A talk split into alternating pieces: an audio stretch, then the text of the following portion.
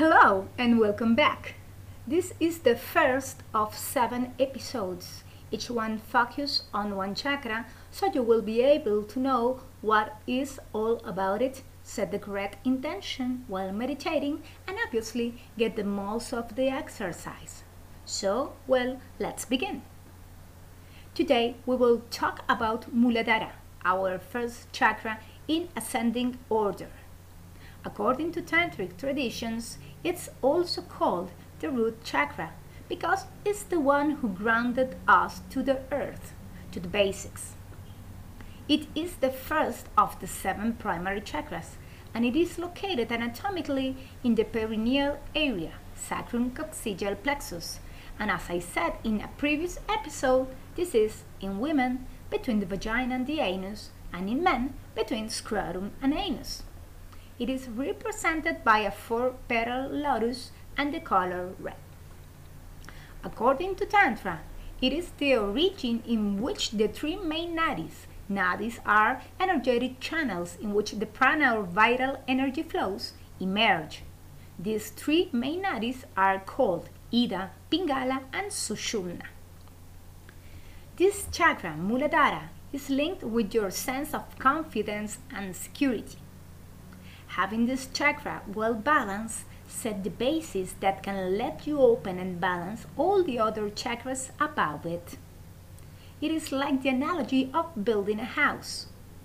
If you want to live in that house and feel secure while doing it, you have to root it properly so it will be strong enough to last. If you have a solid, unblocked, and well balanced root chakra, you can now set the foundations to a healthy physical body, energetically balanced and full of joy and life for the rest of the years you have left. Your root chakra is composed of everything that grounds you and gives your life, your life stability, such, such your basic needs food, water, shelter, and security and your basic emotional needs, like letting go fear that haunts you. When these basic needs are well satisfied, you will feel with your feet strongly on the ground and you will begin to worry less. This chakra has been affected a lot because of the worldwide current situation, which generates great fear, instabilities, insecurity, and a lot of worries. So this specific meditations nails it because it will help you a lot to get back on track again. But it's very important to know also that this chakra will be affected too by past events in your life, specifically in your childhood. If you had experienced lack of some of your basic needs during this life stage, it will definitely show up sooner or later. The confidence is very but very related to this chakra. If people near you during your childhood, father, mother, or family in general, provided all you needed in order to survive, you had felt secure of the world, and this makes you have an activated first chakra. So it's very important to understand what happened in this early stage of your life because only knowing the reasons you will be able to focus on the blockage and imbalances and get over them. And that's my friend it's half the way.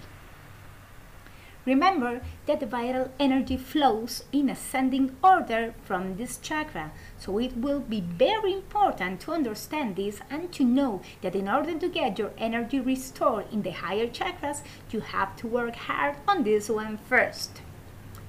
But how can now know for sure if I have an imbalance for chakra. You will experience anxiety, fears, nightmares, physically, bladder and digestive colonic disorders, constipations, issues, and aches and pains in the lower back, legs, and feet. In men, is usually to have prosthetic related disturbances. Anorexia and bulimia also can be related as a sign of an imbalanced root chakra. Even when you're anxious and eat more than usual, it could be related to this too, because overeating due to anxiety is linked with the lack of security which you struggle to fulfill with food. Okay, so how can we get back to balance, Muladhara Chakra? The meditation focuses focused on this specific chakra not only will make you connect to a higher spiritual level, it also and obviously will attach you to earth. Root chakra, remember, is the link between you and this earthly level of existence. Maybe you won't be able all the time to be sure about what you will have from the world, all you need to survive at the moment. But your connection with a superior level of consciousness, spirit, God, Pachamama, you name it, will let you have what you need in order to feel safe, in peace, and stable. For example, wild animals don't have any clue about if they are going to find food next day or next week. However, they trust Mother Nature because they know that she will provide.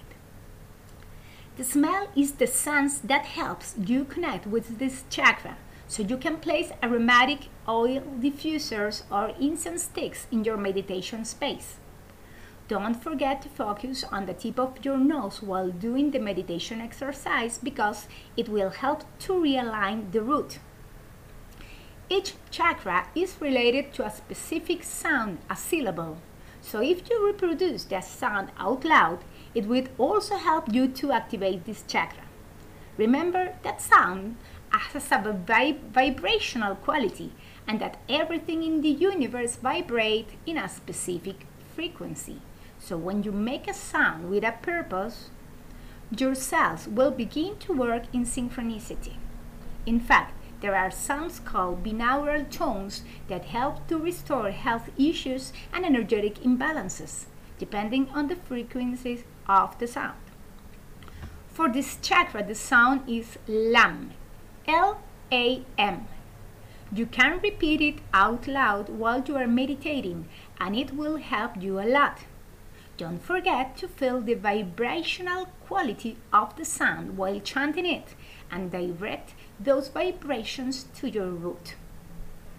The color that activates this chakra is red, and the stones related to it are garnet, red jasper, and black tourmaline. If you have one of these stones, you can place it in the anatomical place of the chakra while meditating. Well, peeps, that's all for today. Listen to this all the times you need so you can be familiar with the energetic spot that will be activated in the next episode. Namaste and thanks for listening.